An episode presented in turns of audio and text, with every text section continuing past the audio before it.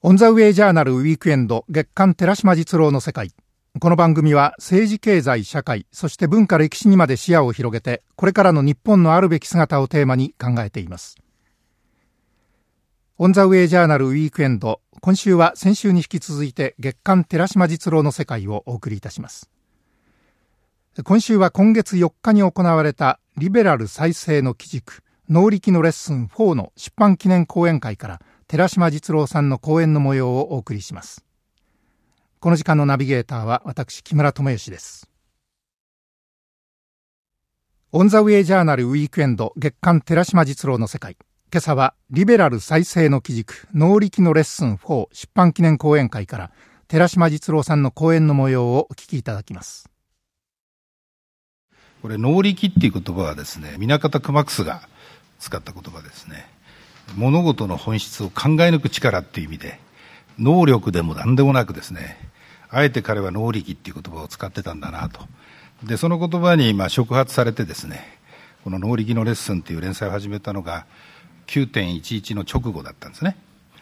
で、必死になって9.115の世界っていうものに向き合ってですね、こう書き始めたのをこう思い出します。で、まあ、能力のレッスン4っていうのをですね、このリベラル再生の基軸っていうタイトルのもとにまとめたわけですけれども、リベラルとは何かっていうことに、まあ多分皆さんもですね、こだわりがあると思います。で、今やリベラルっていう言葉は日本ではですね、まあ古色騒然としてっていうか、ある種のもう手垢にまみれたような言葉になってしまってですね、自分はリベラルの思想に立ってなんていう人はまずいないだろうなと思うぐらい、リベラルは枯渇してしまったっていうかですね、だからこそあえてリベラルとは何かっていうことをですね、問い直し、作り変えることが多分日本にとっても大切かなとこう思い始めてます。で、リベラルっていうのは、決めつけない思考に関する、まあ、スタンスって言いますか、それからその歴史の進歩を信ずる勇気って言いますか、多分そういうことがリベラルっていう言葉に絡みつくんだろうと思います。実は自民党もリベラル・デモクラティック・パーティーなわけですね。その自民党こそリベラルっていう言葉に感受性が強くなきゃいけない政党だろうなと思います。で、僕はあのリベラルっていうのは近代と真剣に向き合うことだというふうに思ってます。日本人はですね、ちょっと不都合が生ずると、近代の彫刻だとかですね、近代の光と影だとか言ってですね、近代の否定に入っていくんですけども、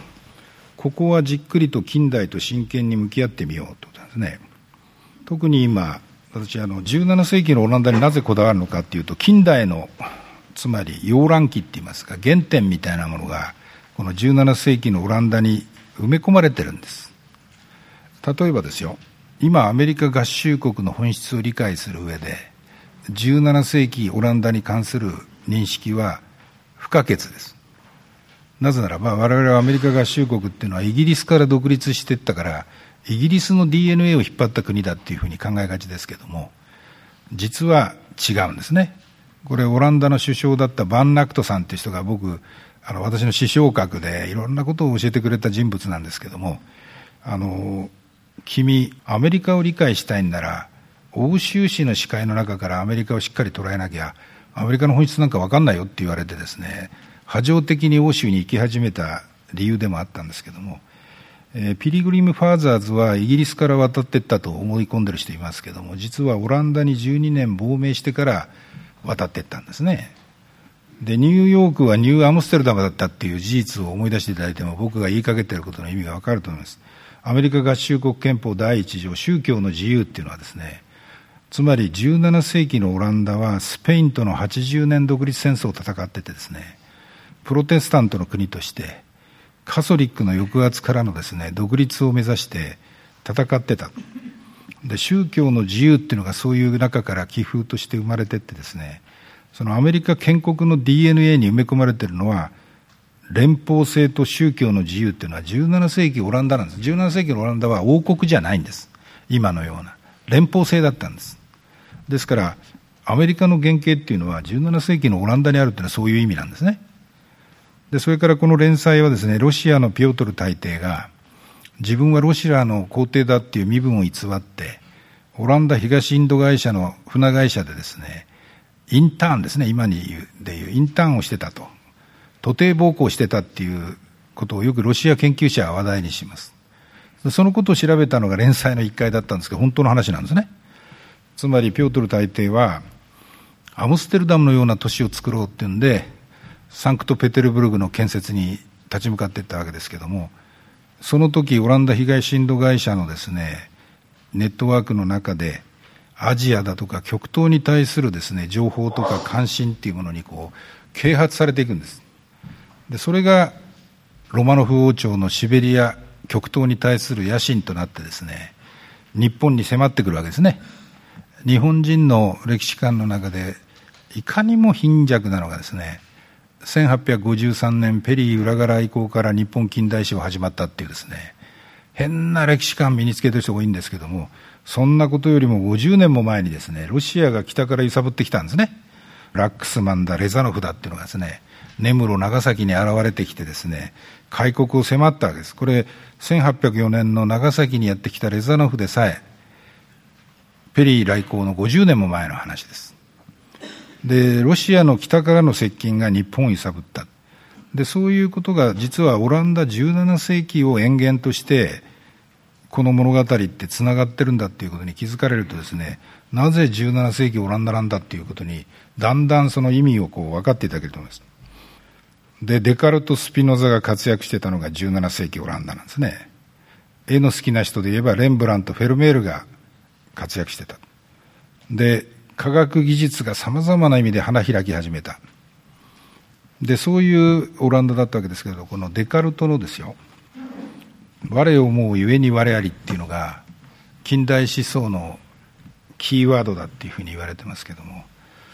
要するにですねカソリックの宗教的なつまり締め付けって言いますか中世という枠組みの中からに押し込められた人間がですね我つまり子っていうものの価値みたいなものに目覚めた瞬間をですねそぎ出した言葉がこの我を思うゆえに我々だと言っていいだろうと思います。でそのですね子に対する視界そこからですね実は自由平等博愛なんていうですね近代思想の原型がこう生まれてきます。でそれが次の世紀にフランス革命につながりですね。アメリカの独立戦争につながっていくっていう歴史。つまり近代の柱の一つがですねデモクラシーなんですね。宗教的抑圧からですね個というものを抽出して社会との契約関係みたいなものを視界に入れ始めた人間って言いますか。でその洋蘭期のような役割を果たしたのが17世紀オランダだったと言って思います。で近代っていうのはですね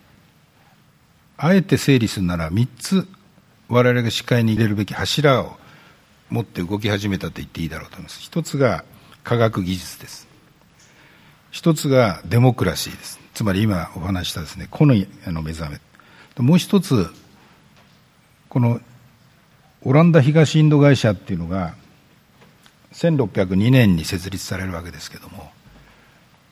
イギリスの東インド会社の方が2年先に作られますけども、経済思想の世界で言えば、資本主義の原点と言えるのはオランダ東インド会社です。イギリスの東インド会社っていうのは有限会社のようなものですね。要するに、現代における株式会社の原型とも言えるのがオランダ東インド会社です。ですから、資本主義の原点という意味がですね、17世紀オランダ。科学技術革命のですね、洋乱期って言いますか、そういう役割を果たしたのも17世紀オランダ。デモクラシーっていうものの起点であったっていうのがですね、多分17世紀オランダの位置づけだろうと思います。で、そこでなんですね、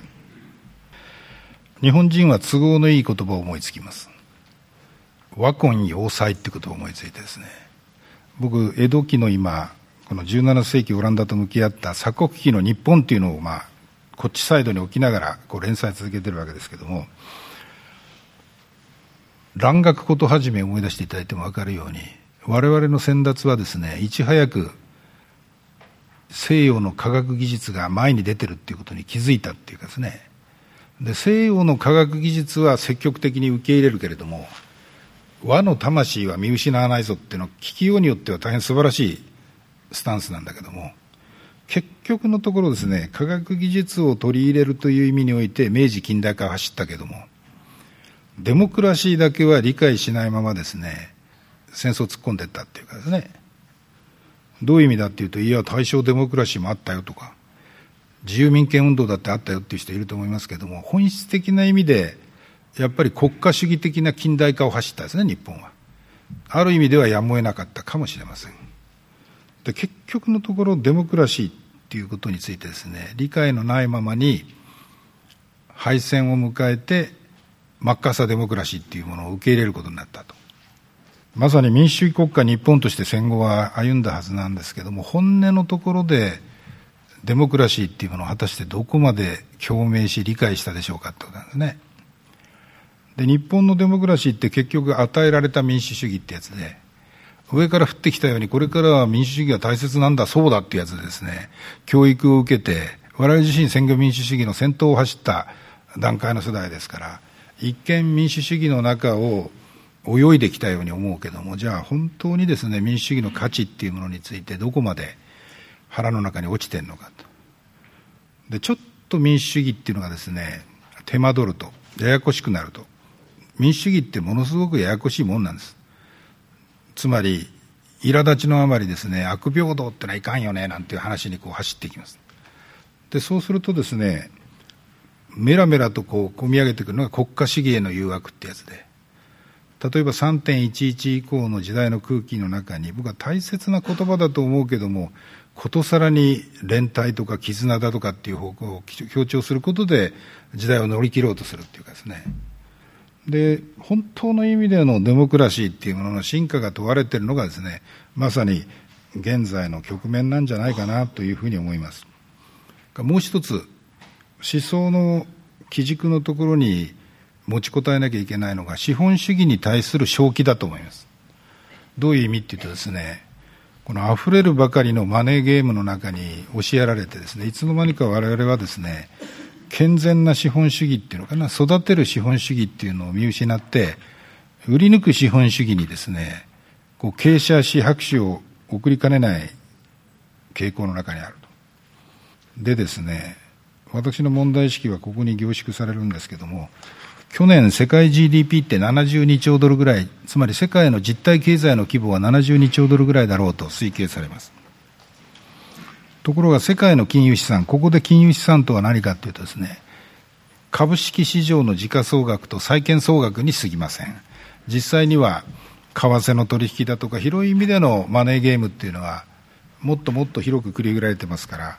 極めて限定した文脈での世界の金融資産って意味なんですけども、それでもですね、実体経済の4倍を超す世界金融資産の規模っていうふうに推計されます。でいつの間にかですね世界経済っていうのはマネーゲームがですね一つの経済をリードしていく牽引機みたいになってきてます。でアメリカが今さに出口戦略に出てですねいよいよ金融を引き締めるかっていう局面に入ってきてますけど日本はですよ金融の水道の蛇口をジャブジャブにしてですね異次元の金融緩和なる中を走ってます。実は世界はですよ出口を議論しているのみならず、この肥大化したマネーゲームをどう制御するのかっていう政策科学の議論がですね、確実に起こってます。ところがですね、日本のメディアも、日本の大方のですね、金融及び経済政策に関わっている人たちも、一歩前に出た政策科学っていうところまで目がいかないですね。つまり、国境を越えたマネーゲームを制御するっていう問題意識を失ったらですね、資本主義は死に至る病に至るんではないかなと思うほど、あの、マネーゲームによって翻弄されていると言っても決して誇張じゃない。日本の資本主義の原点をですね、リードした人たちは、健全な経済観を持ってたんですね。額に汗して働くことを尊びですね、技術を磨き、きちっとした産業基盤を作ることによって、国民を豊かにしていこうということに対して真剣だったですよね。今何かものすごい変化球だけしか投げれなくなってしまったピッチャーのようにですね、だんだんだんだんこうおかしなことになっていってます。ですから、近代に正面から向き合うということの一つの意味はですよ、資本主義の原点を忘れないっていうことですね。資本主義ってですね、そんなふざけた経済思想じゃなかったんですね。やっぱりその勤勉、努力、要するにそういうものを積み上げて誠実に誠実にですね、経済社会を作っていくっていうエネルギーが資本主義の原点だったはずなんです。古色騒然として枯渇してしまったリベラルというものを今こそ問い直さなければならないという寺島さんの強い問題意識のもとでリベラルとは何かが語られました。寺島さんのお話を聞きながら2001年9月11日の同時多発テロの直後から重ねられてきた能力のレッスンによる寺島さんの知的営みを改めて後付けて一望に俯瞰する思いがします。で後半はリベラル再生の基軸との関わりで原子力をどう考えるかに展開していきます。今朝のこの時間は今月の4日に東京千代田区の日本工業クラブで行われた寺島さんのリベラル再生の基軸能力のレッスン4の出版記念講演からお聞きいただいています。後半の寺島さんのお話は原子力及び原発問題に踏み込んで展開します。で私の本の中に僕、岩波の度量とのこう綱引きの中で、この中にですよ、反原発論を持って、リベラルだと思ってる人からすれば、僕の本に反発を感じるはずです。というのは、リベラル必ずしも反原発ではないっていう論考をこの一つの柱にしてるからなんですね。で、それは、吉本龍明が原子力にどういうスタンスでいたのかっていうことを知ってる人はですね、私は吉本龍明と一緒じゃないですけれども、今、原発再開とかですね、原発に反対してるっていう人には、結構思索の深い文化人が多いんです。例えばですね、音楽家だとか、宗教家だとかですね、敬愛すべき自分自身のものの考え方を持っている人たちが、反原発っていう論陣を張ってると言ってもいいだろうと思います。ですから、耳を傾けるべきなんですね。で、耳を傾けてみるとですね、この文化人っていう人たちの反原発論は、ある意味では本質ついてきます。なぜ原子力に反対なのかっていうとですね、本質のところで、原子力は等身大の技術じゃないっていうところにですね、力点を置いていきます。つまり人間のおごりがもたらした技術だと。原子力は。どういう意味だっていうとですね、化石燃料まではですよ。それが石炭だろうが石油だろうが LNG だろうが、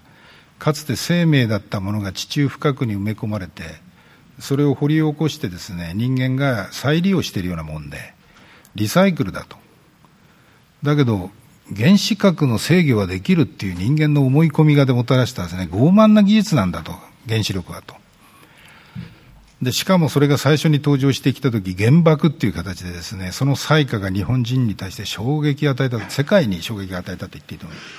恐怖の技術だと。しかも未だに福島の現実見ろと、制御しきれてねえじゃないかと。で、こんなものから手引いた方がいいっていうですね、考え方がいかに説得力があるかなんです。だけど、私の論考はですね、ああ、そういうものの考え方もあるのかっていう意味で、私はですね、あらゆる思いを込めてですね、近代主義者なんですね。近代っていうものに正面から向き合っていきたいっていうかですね、科学技術にしろ、デモクラシーにしろ、必ず善悪双方のポテンシャルを肥大化させていきます。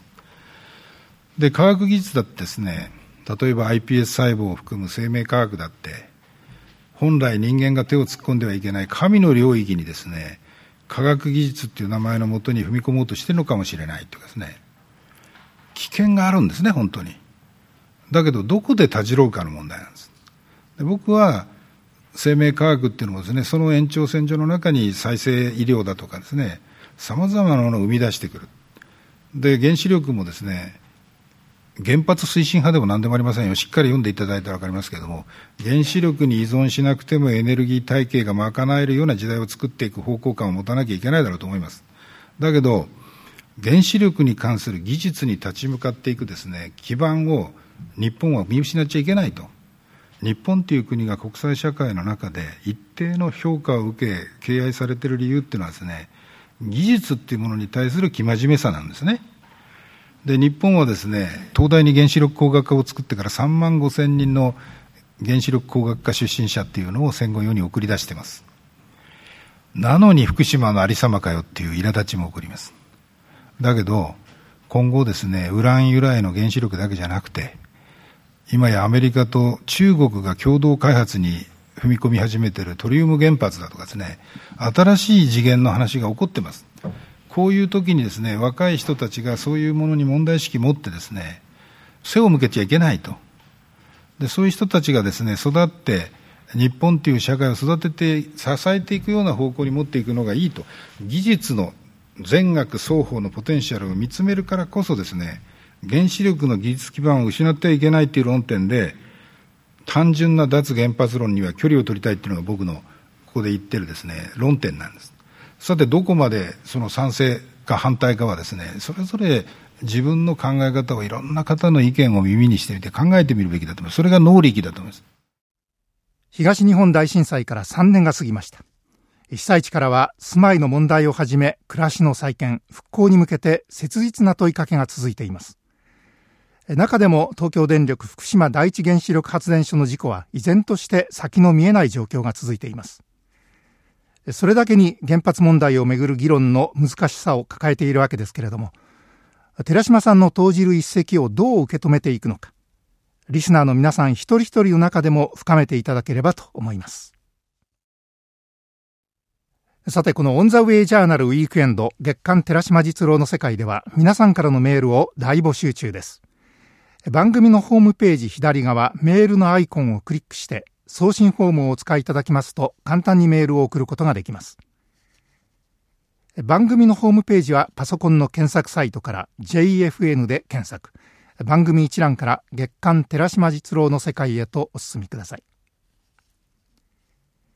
オンザウェイジャーナルウィークエンド月刊寺島実郎の世界。今朝はリベラル再生の基軸、能力のレッスン4出版記念講演会から寺島実郎さんの講演の模様をお送りいたしました。この時間のナビゲーターは木村智義でした。また次回もリスナーの皆さんと共に日本のあるべき姿、あるいは世界と日本、そして時代というものを一緒に見つめ考えてまいりたいと思います。